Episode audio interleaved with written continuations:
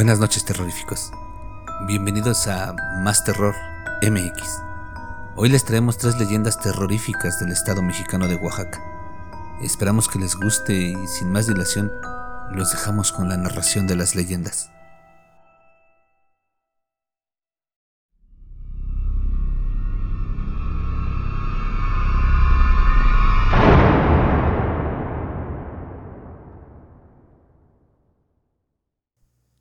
Callejón del Muerto. De la primera calle de Morelos arranca en sentido diagonal y en dirección a la última de Matamoros un tortuoso y angosto callejón, solitario y tétrico, que hace tiempo fue teatro de un misterioso asesinato y a la vez de un espeluznante suceso, registrado momentos después de cometido aquel, lo que motivó que se le hubiese conocido desde entonces con el nombre de El Callejón del Muerto. Fue en aquel tiempo en que la ciudad se alumbraba con faroles de aceite, pendientes de ménsulas de hierro empotradas en las esquinas, cuya luz mortecina y difusa apenas se alcanzaba a iluminar un escaso radio, y los cuales se encargaban de encender los llamados serenos, que, envueltos en amplias capas y provistos de una escalera y una alcusa, comenzaban su tarea por las calles de la ciudad un poco antes de cerrar la noche. Uno de estos serenos fue quien resultó víctima de aquel crimen, en el solitario callejón del muerto, y al poco tiempo apareció como protagonista, después del asesinato. Aquella noche, profundamente oscura, se cernía sobre el silencioso reposo de la ciudad como una amenaza, la negra mole de un cielo encapotado. Flotaba en el ambiente una atmósfera pesada y densa, y rompían, de vez en cuando, la callada quietud nocturna los pasos acompasados de los serenos que hacían la ronda arrancando secas resonancias al embaldosado de las banquetas. Al sonar la última campanada de las doce del viejo reloj de la catedral, se dejó oír, percutiendo en el silencioso recogimiento de la noche, el grito alerta de un sereno. Las doce y nublado. Y como escalonadas, a ciertos intervalos, sobre el filo de la medianoche, fueron rodando las voces lejanas y apagadas de los demás serenos, que anunciaban, según costumbre, la hora y el tiempo a los vecinos de la ciudad que ya estaban entregados al sueño. De repente, rasgando las impalpables entrañas del silencio de aquel solitario callejón, partió un agudo, prolongado, un penetrante grito de agonía al que respondió el siniestro aullido de los perros aullido doloroso y lúgubre que delataba el paso sigiloso de la muerte. Después, el silencio volvió a cubrir, como invisible mortaja, las densas sombras de la noche. Por el sinuoso callejón de 2 de abril descendía a paso apresurado la silueta de un hombre que hacía bailotear a su diestra un farol de mano. Era como una sombra que se movía y avanzaba velozmente, como si tuviese alas en los pies. Parecía no andar, sino deslizarse sobre el suelo silenciosamente, sin el más leve rumor que delatara sus pisadas. Al llegar a las antiguas calles del Marquesado, o sea, las actuales de División de Oriente, torció hacia la derecha, en dirección al templo de dicho barrio, y a poco estremecía la puerta del curato con recios e insistentes golpes que urgían imperiosamente la presencia del párroco. Después de un rato de estar llamando fuerte y reiteradamente, el cura apareció en el umbral. Vamos, hijo. ¿Qué pasa? ¿Qué te sucede? Disculpe su merced lo intempestivo de la hora. En uno de los callejones de atrás de la soledad ha sido apuñalado un hombre y desea confesión. ¿Cómo?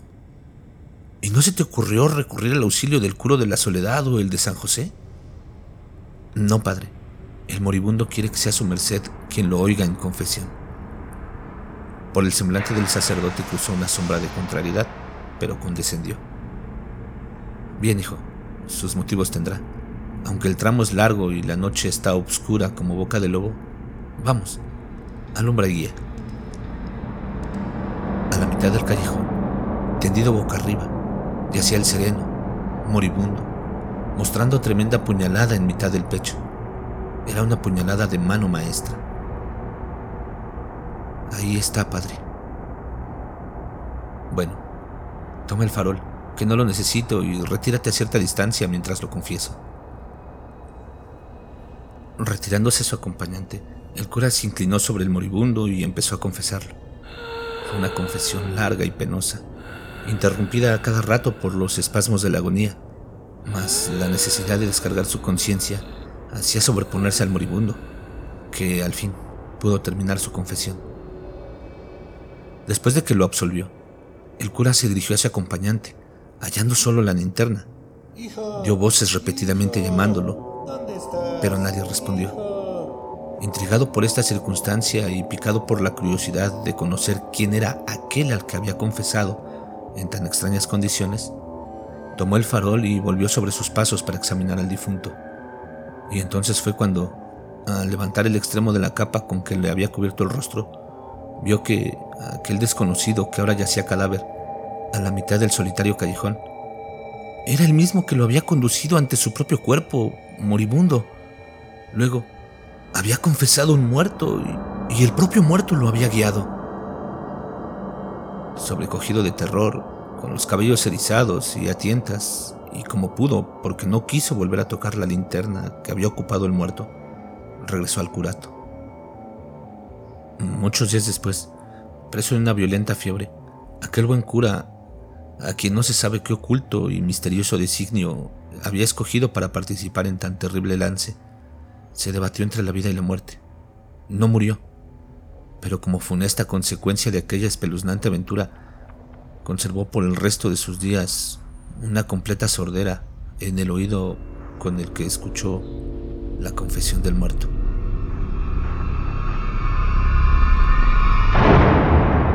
Visita al mundo de los muertos. Hace mucho tiempo había un hombre llamado Vicente, nacido en Santa Rosa, un pequeño pueblito del municipio de Ocotlán de Morelos, en Oaxaca. Este hombre era de origen muy humilde y sencillo, casado con una mujer de ese mismo lugar. A poco de casarse, tuvieron una niña y el pobre señor se vio en aprietos para mantener a su familia, pues se dedicaba a tocar la guitarra. A veces, cuando no había fiestas, se iba a trabajar de peón en el campo para sacar un poco de dinero para que su familia comiera. Así, el señor Vicente se las vio muy duras.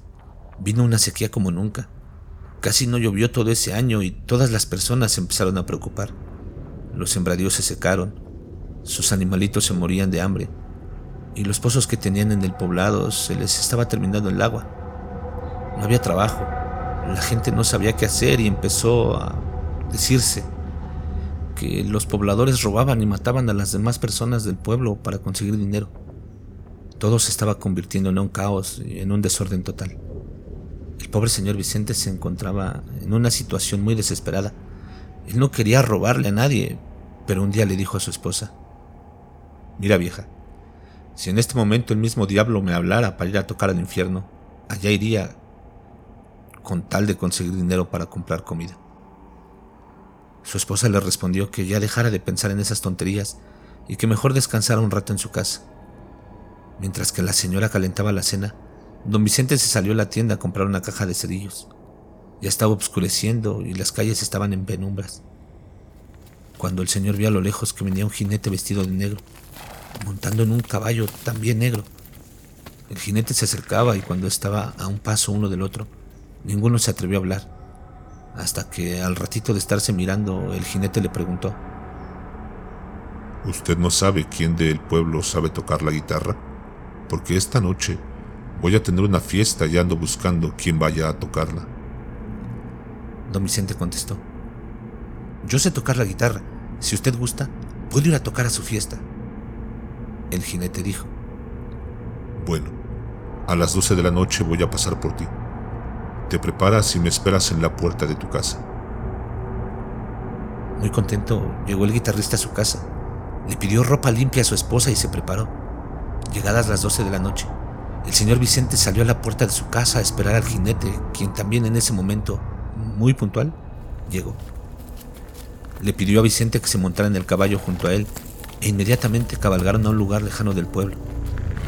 Cuando estaban frente a una enorme puerta, dos criados se acercaron y la abrieron. El lugar estaba muy iluminado, pero no se veía de dónde salía tanta luz. El jinete y el guitarrista se dirigieron al salón, que estaba lleno de gente muy elegante. Al llegar, el guitarrista acomodó su instrumento y comenzó a tocarlo y de inmediato comenzó el baile. La gente no se cansaba de bailar, pero el guitarrista sí de tocar y de cantar. Cuando se iba a tomar un pequeño descanso, se le acercó una señora, ya muy vieja, y se le hizo una cara conocida. Según él, esa señora hacía tiempo que había muerto y en vida había sido muy mala. Todo eso lo hizo sentir un temblor por todo el cuerpo, pero muy valiente, lo supo disimular muy bien. La viejita Inés le dijo que no se pusiera nervioso, que solo lo venía a prevenir. Ella le dijo que nada malo le pasaría, que no tuviera miedo, pero que si le ofrecían algo de tomar, no lo aceptara porque era lumbre. Si te dan cigarros, no los aceptes, porque en lugar de tener tabaco, tienen veneno. La vieja Inés le pidió de favor que cuando regresara al pueblo le dijera a sus familiares que estaba arrepentida de la vida que había llevado con ellos y que por favor la perdonaran. Luego se cortó un pedazo de vestido que llevaba puesto y le pidió que lo llevara a sus familiares para que le creyeran. Cuando terminó la fiesta, el jinete le dio al señor un costal de dinero. Luego, en el mismo caballo negro regresaron y el jinete lo dejó enfrente de la puerta de su casa. Al amanecer, su esposa le pidió dinero para el mandado, pero como el señor estaba muy desvelado, solo le dijo que tomara el dinero que necesitara del costal que había traído. Y cuando la señora revisaba el costal, encontró un pedazo de vestido con el cual habían enterrado a la señora Inés, la señora mala. Y cuando la esposa del señor intentó sacar el dinero, empezaron a salir arañas, serpientes, alacranes, lagartijas. Y al final encontró tan solo unas cuantas monedas. Triste, el señor Vicente decidió ir a la casa de la difunta Inés para decirles lo que la señora le había encargado, pero la familia por un momento pensaron que estaba loco hasta que el señor Vicente sacó de su costalito el pedazo de tela con el cual habían enterrado a la señora. Entonces, toda la familia muy atenta escucharon, aunque poco le creyeron a don Vicente. Poco tiempo después, en el pueblo, se empezó a rumorar que el señor Vicente había visitado el mundo de los muertos y de los malos, y desde entonces había quedado un poco loco. La gente lo miraba con miedo y ni quería acercarse a la familia del señor. Don Vicente se empezó a enfermar, le daba mucha calentura, ya no quería comer, trabajar ni salir a ningún lado, atormentado por el recuerdo de aquella noche en ese lugar tan tétrico. Unos meses después, el señor murió, pero él nunca pudo descansar en paz, pues se dice que aún por las noches en el pueblo de Santa Rosa se le puede ver vagando sin rumbo y sin saber qué es lo que busca o lo que quiere para descansar en paz.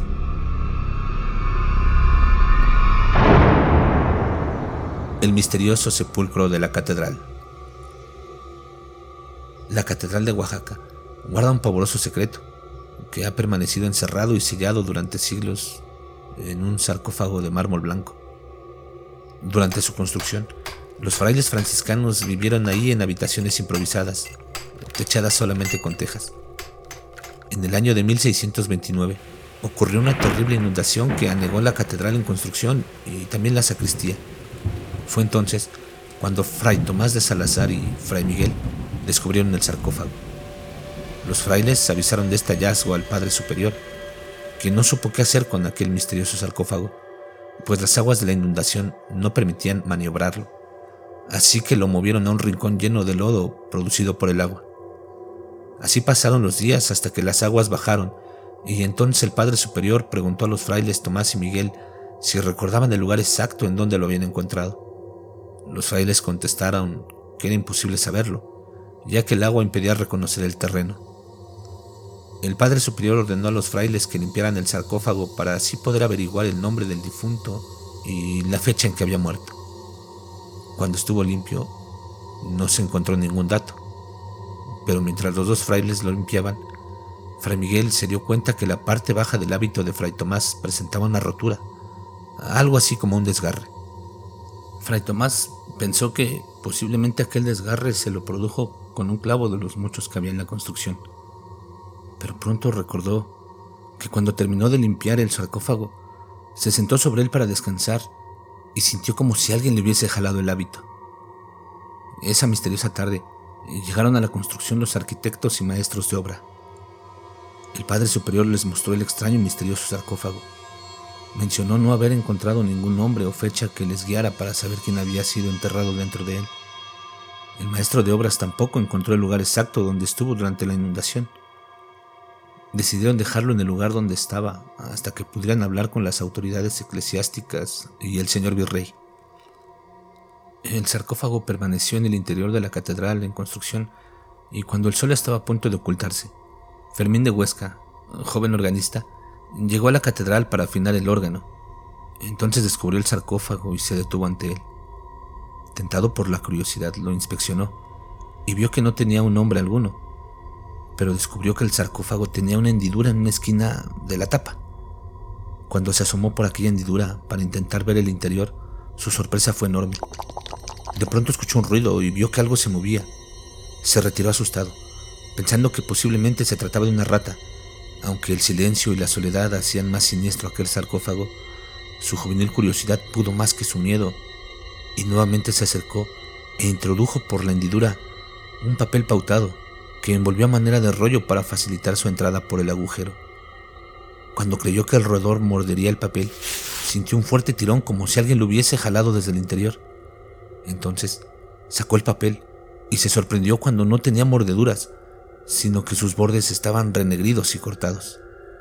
Aterrorizado, salió corriendo y en su desaforada carrera por uno de los pasillos de la catedral se encontró con el Padre Superior, quien al verlo tan angustiado le preguntó cuál era el motivo de su angustia.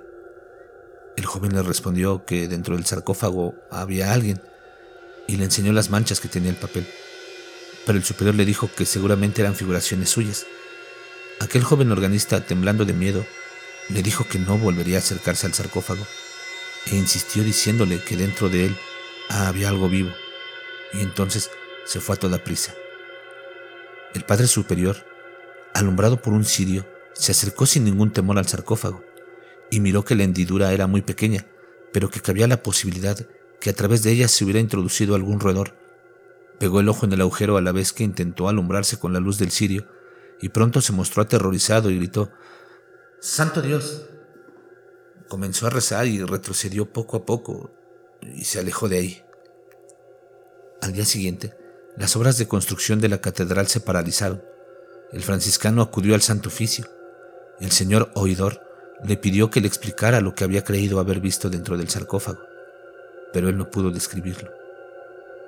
Lo único que pudo decir es que era algo espantoso y que tampoco sabía si se trataba de un hombre o de un animal, que quizá era ambas cosas, o que quizás se trataba de un espíritu maligno que había sido encerrado ahí por alguna obra demoníaca. Entonces solicitó al Santo Oficio su intervención para poder sacar del sarcófago la cosa espantosa que ahí se encontraba. El Santo Tribunal ordenó que nadie entrara a la catedral y que esa noche ellos mismos realizarían un exorcismo. Esa noche, a puerta cerrada, el exorcista y la Santa Hermandad llegaron a la catedral. Después de los rezos, exorcismos y salmodias religiosas, se ordenó abrir aquel sarcófago.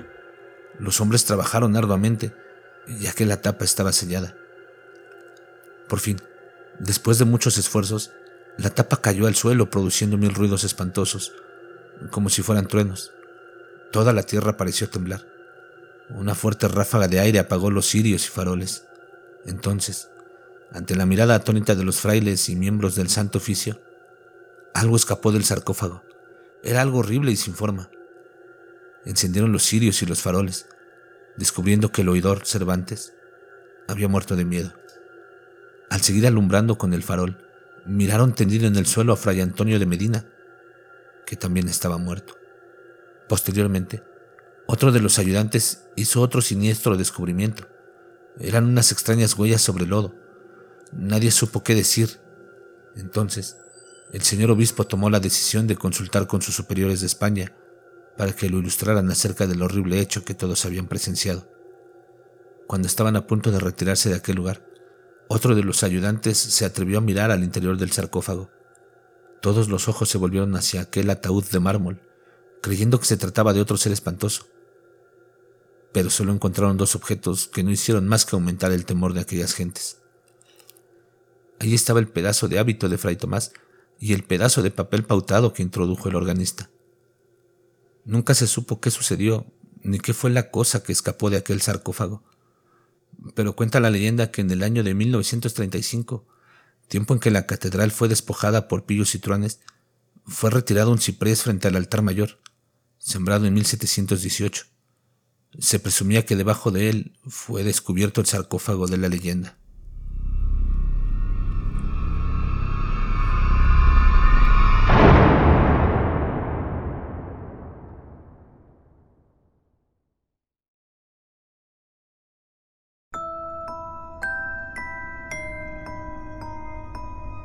¿Qué les han parecido estas leyendas terroríficas? ¿Les han gustado? Si es así, la mejor forma de apoyarnos es regalándonos un like, suscribiéndose y compartiendo el programa. No olviden que si quieren participar, pueden hacerlo en nuestra página de Facebook, en los comentarios del canal o enviándonos un correo con sus historias y sugerencias. En la descripción del capítulo les dejaremos los links. Muchas gracias por escucharnos y no tengan miedo a eso que no pueden ver pero está ahí, detrás de ustedes.